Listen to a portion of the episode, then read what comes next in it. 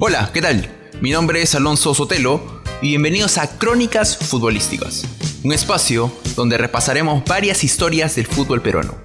Así que coge tus audífonos, ponte cómodo y disfrútalo.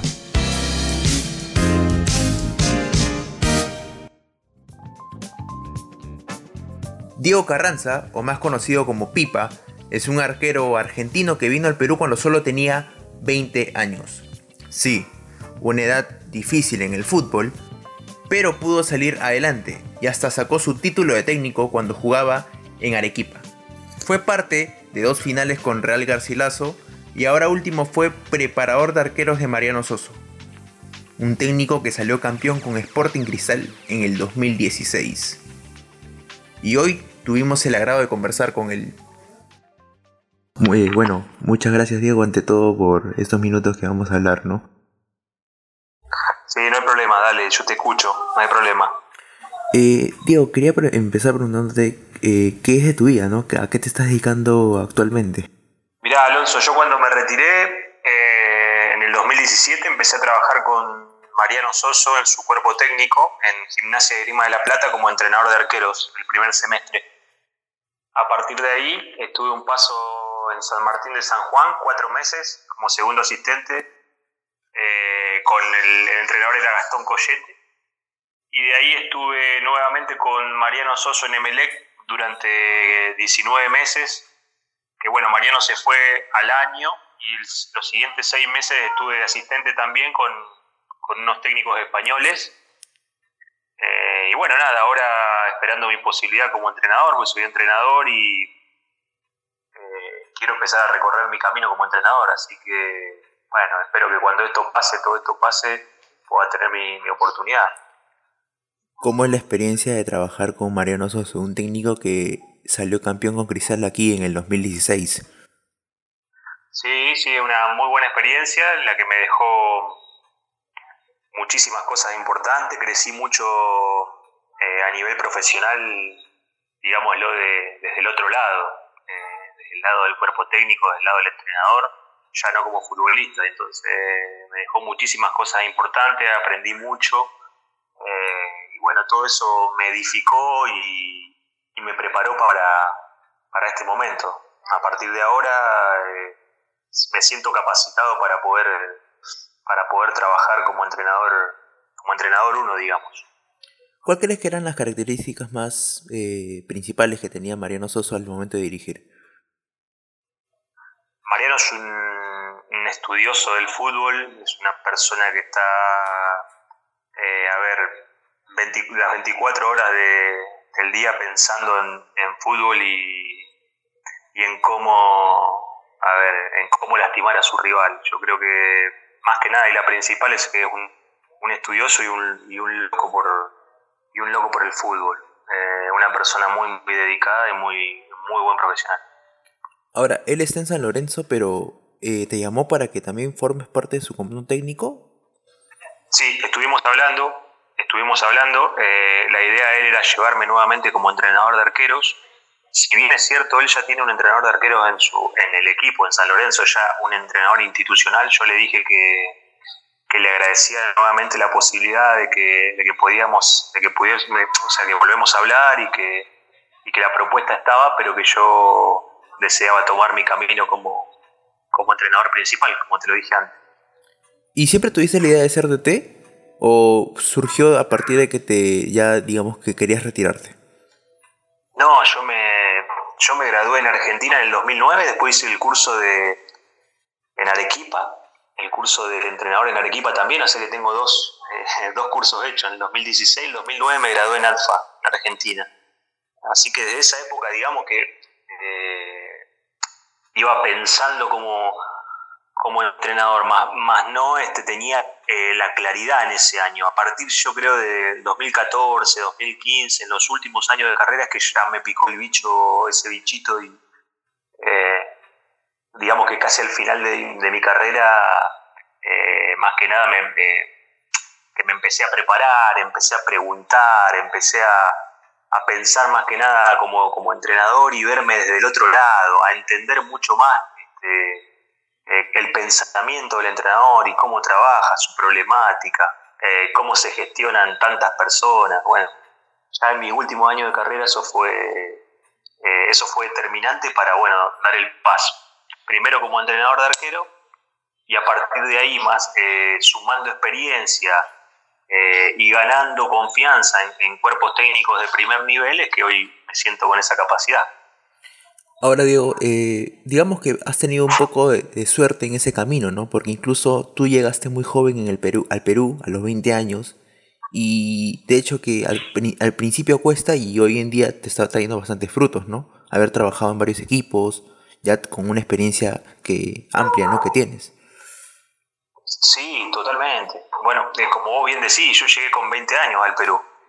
Y digamos que toda esa experiencia futbolística, estando, digamos, de, dentro de la cancha, eh, y después sumarle todo lo, de, lo del cuerpo técnico te da, te da un plus. No quiere decir que uno se la sepa toda, uno tiene que seguir aprendiendo y seguramente cuando me toque el momento voy a, voy a, cometer, voy a cometer errores como cometen todos, pero, pero a ver, eh, me he preparado, siento haberme preparado bien. Después, bueno, el tiempo, eh, los resultados y ustedes, los periodistas, dirán cómo, cómo es Diego Carranza también como entrenador. ¿Qué es lo que más se te complicó cuando llegaste al Perú por primera vez? No, complicarme nada, la verdad. Eh, si bien es cierto, no sabía, eh, no, tenía muy claro el nivel de fútbol peruano, solamente tenía el recuerdo muy, muy claro de Sporting Cristal, por aquella participación tan importante en, en Copa Libertadores, la del 97 que fue finalista eh, pero después complicarme nada, porque yo tenía muy, muy claro lo que quería, más allá de tener una, eh, una corta edad, digamos. Yo quería ser futbolista y desde que estaba en la NUS en inferiores decía, donde me toque ir a jugar voy ahí y voy a dar lo mejor de, de mí porque es lo que yo quiero para mi vida.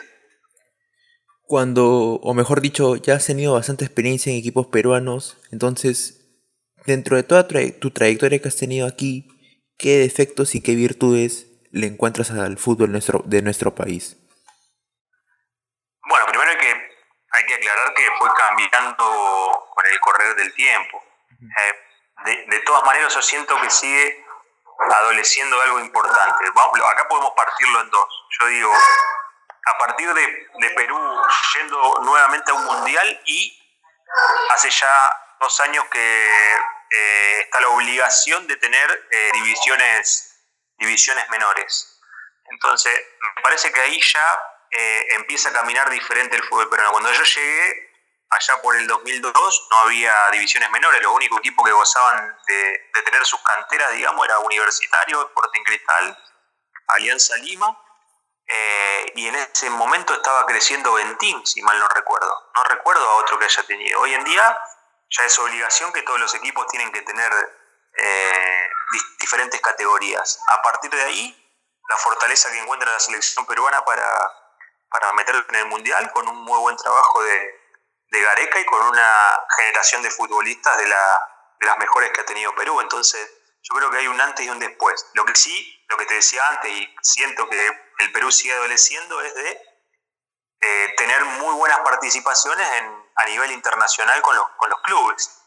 Eh, pero yo creo que eso se va, esa brecha se va a cortar y los clubes van a empezar a competir mejor a partir de tener eh, jugadores eh, de las canteras que puedan, que puedan estar en el primer equipo y que sientan ese sentido de pertenencia, que tengan ese sentido de pertenencia y que y que lógicamente va a dar su fruto. Yo estoy seguro que va a dar su fruto porque ya todos los equipos lo tienen. Hablabas de los de la participación de los equipos peruanos en torneos internacionales y se viene a la mente no la participación que ustedes tuvieron con Real Garcilaso en el 2013 donde quedaron entre los ocho mejores primeros de América y ha sido hasta ahora la última participación buena que ha tenido un equipo peruano en torneos internacionales. Sí, Sí, eh, sí. Yo a veces cuando me preguntan yo no lo veo como un, logro fantástico, yo lo siento como una, como dijiste vos, una muy buena participación, eh, porque realmente nadie esperaba nada, nada de nosotros. Un equipo que recién se armaba, tenía un año nomás jugando en la primera, más allá que los futbolistas que lo integraban eran de jerarquía y gente con mucha capacidad, con muchas ganas de, y mucha hambre de gloria. Este, creo que se hizo un muy, muy, muy buen campeonato, muy digno.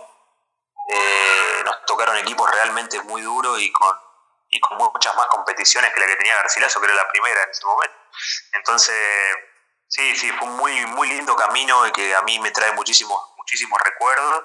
Por ahí no, uno no concibe que los equipos los equipos de, del Perú no puedan participar de igual a igual. Yo creo que hay con qué. El tema es que siento y pienso que el futbolista peruano debe creérsela, debe creérsela y sentir que puede eh, competir de igual a igual. Eh, me parece que ahí también radica algo importante, en ese pensamiento que tiene que ser el pensamiento de grande, pensamiento de, una persona que, que, se puede imponer en cualquier campo.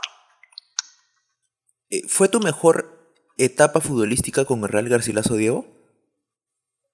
Sí, sí, yo creo que sí. Fueron cuatro años de, de los mejores que tuve. Lo, que pasa que también, más allá de que eh, jugué muchísimos partidos, sumado a las copas y demás, eh, me agarró en una edad en la que el arquero eh, madura, digamos. Yo, yo, siento que el arquero entre los 28 y los 32 años está en una forma espectacular, no solamente a nivel físico, si es que se cuida bien, sino a nivel mental, mucho más aplomado en el arco, entiende mucho más el juego. Entonces creo que la madurez del arquero es a partir de los 28 años, con, con varios partidos encima. Es diferente al futbolista, que el futbolista eh, desde que ingresa tiene que hacer las cosas bien. ¿Cuál crees que fue la clave de Garcilaso para que lleguen hasta cuartos de final en esa Copa Libertadores del 2013? la, clave, la, fundamental que nadie nombra, porque más allá de que el, año 2013 el equipo era diferente al del 2012, hay que, no hay que olvidarse del, del 2012, porque si no llegábamos a la final con el del 2012, con el grupo del 2012, hubiese sido muy complejo. A mí me parece que hay una muy buena mano del entrenador en cuanto al manejo grupal y el grupo del 2012 y del 2013, en este momento que es lo que estamos nombrando, fueron grupos eh, que estuvieron siempre unidos y que caminaron siempre para un mismo lado. Ninguno se desvió. O sea, siempre fuimos de la mano sabiendo lo que queríamos. Eso habla de haber tenido un muy buen grupo. A mí me parece que los equipos empiezan a edificarse y a fortalecerse y a lograr objetivos a partir de ser eh, buenos grupos, de gente con buena leche, gente que quiere que al compañero le vaya bien y a partir de ahí se logran las cosas. Entonces, para mí lo fundamental fue eh, el manejo del entrenador, el grupo unido y una dirigencia que en ese momento apoyaba eh, a capa y espada a los, a los planteles. Y así también como hay momentos felices, también podemos ir, digamos, a la parte un poquito más triste, ¿no? Cuando de las, las dos finales que pierden, ¿no? Te quería preguntar, y de repente te va a costar decirlo, ¿no? Pero ¿con cuál de las dos finales te quedas? Eh, la primer final, más allá de que el futbolista del que juega, nos costó mucho, eh, me parece que de lo psicológico. Cristal estuvo aproximadamente entre 10 y 12 días preparándose en la altura y eso nos, jugó un poquito en contra en la, cabeza. Nosotros no teníamos partidos perdidos en condición de local. Habíamos ganado a todo y bueno, el primer partido de la final la perdemos. nos tocó jugar con un equipo a lo mejor con más jerarquía que nosotros y nos superó nos superó en, los dos partidos y creo que nos ganó bien. Y en cuanto a la final con Universitario, eh, tuvimos nosotros todas las chances de llevarla. Eh, ganamos el primer partido en condición de local en Espinar, el segundo Universitario nos ganó muy bien, más allá de haber tenido un penal a favor, eh, que podríamos haber este, tal vez trastocado el pensamiento universitario, pero bueno, no se dio. Eh, y el tercer partido creo que tuvimos, si bien es cierto, Universitario también tuvo varias chances de gol, nosotros tuvimos las más claras eh, y no lo supimos terminar al partido. A partir de ahí los penales puede pasar cualquier cosa. Quedarme, tengo que ser sincero, no me quedo con, con ninguna de las dos finales, me hubiese, ganado, me hubiese gustado ganarla a las dos. Pero digamos que podrías elegir la que más cerca estuviste de ganarla, se podría decir. sí, con universitario, sin lugar a dudas. Ahora, ¿Freddy García es el mejor DT que has tenido en tu vida? No. ¿Cuál no, no. Eh, Freddy es un muy buen entrenador, me dejó muchas cosas, yo siempre rescato las cosas positivas y las cosas negativas de los entrenadores. Las cosas negativas para el día de mañana como entrenador, intentar no, no equivocarme, que me puedo equivocar, obviamente como te dije antes, porque todos somos seres humanos, y las cosas positivas. Freddy me ha dejado muchas cosas positivas, entre ellas eh, el manejo de grupo, pero eh, Mariano Sosa me ha, hecho ver el fútbol desde otra perspectiva.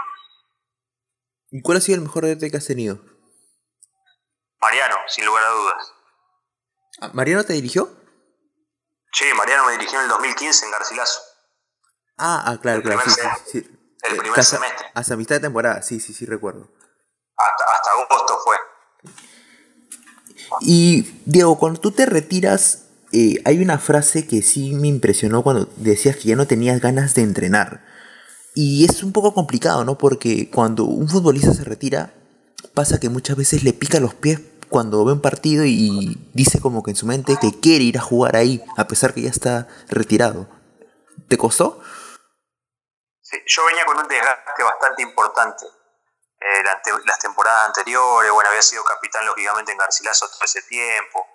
En Sullana tuve un tiempo llevando la cinta.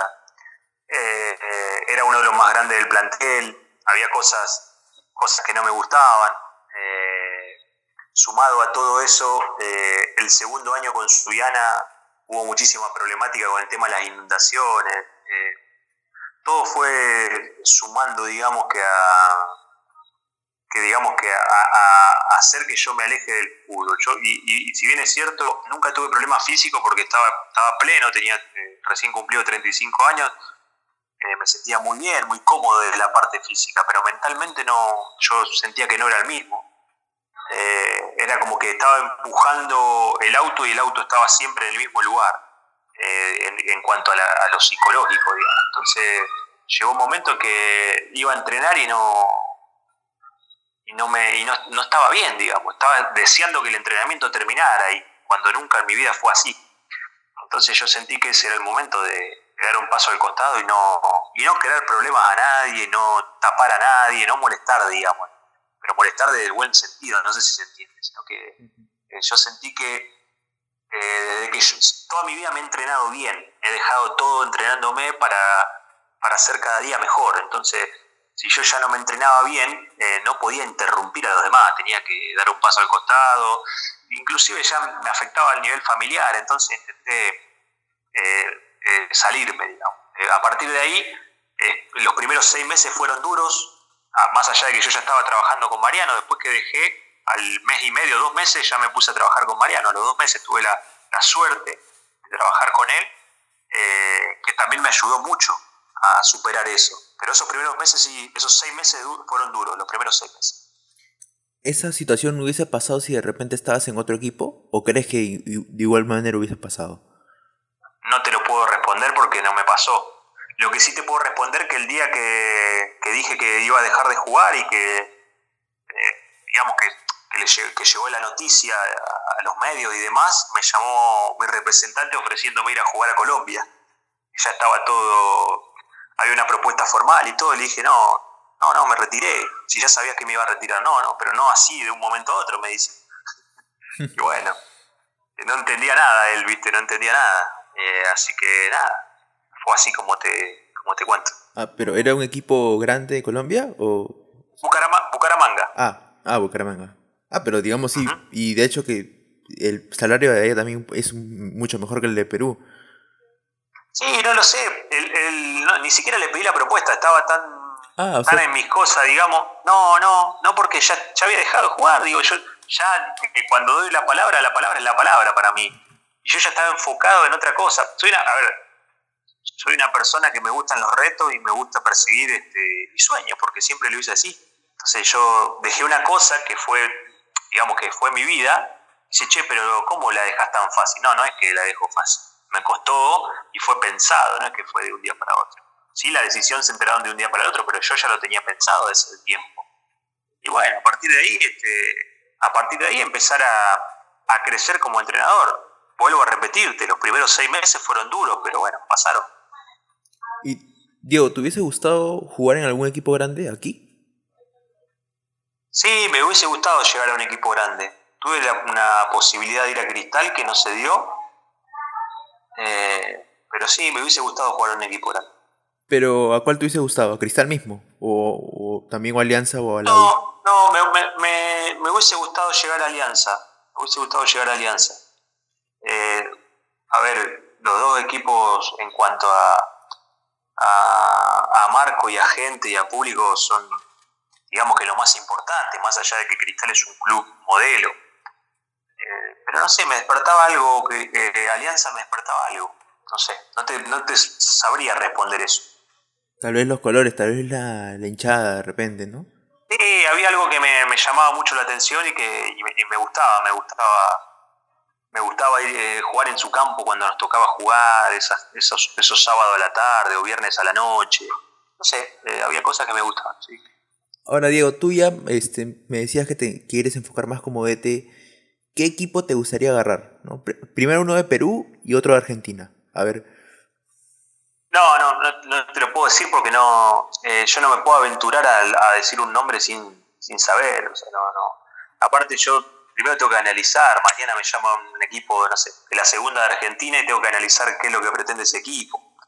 Eh, a ver, para ser claro y honesto, es muy probable que mi primera experiencia la pueda tener en Perú como entrenador principal porque es donde más tiempo estuve participando como futbolista activo y como, como que mi nombre ha quedado ahí. Eh, pero eso no, quiere decir nada y eh, por eso no te puedo dar una respuesta concreta. Obviamente un entrenador sueña con hacer que sus equipos jueguen bien y que consigan los objetivos que se trazan. A partir de ahí ya veremos a dónde me toca ir. Pero digamos, no hay un sueño de por medio así de repente decir, oye, me gustaría dirigir a tal equipo, ¿no? No, mi sueño es dirigir. Hoy mi sueño es dirigir. A partir de empezar a dirigir, seguramente me pondré otras, otras metas y otros objetivos. Y ahí seguramente cuando volvamos a hablar te diré, bueno, mi sueño es dirigir tal equipo. Hoy por hoy, eh, mi pensamiento, mi meta y mi mente está puesta en empezar a, a dirigir un equipo y que nos correspondamos ambos. Eh, los futbolistas conmigo y yo con ellos. Y obviamente que haya una dirigencia que, que, no, que nos apoye. Correcto, Diego. Bueno, eh, muchas gracias por tu tiempo. Eh, fantástico todo lo que me has contado y espero que te siga yendo bien y puedas encontrar un equipo al cual puedas dirigir, ¿no? Bueno, bueno, Alonso, yo te, no, te, agradezco muchísimo por, por, llamarme, por, me gustaron las preguntas que me hiciste y bueno, ojalá que en un futuro no muy lejano eh, nos podamos encontrar y seguramente yo dirigiendo. Así que te mando un gran abrazo esperando que esto se solucione pronto, todo lo de la pandemia y toda la problemática que estamos viviendo.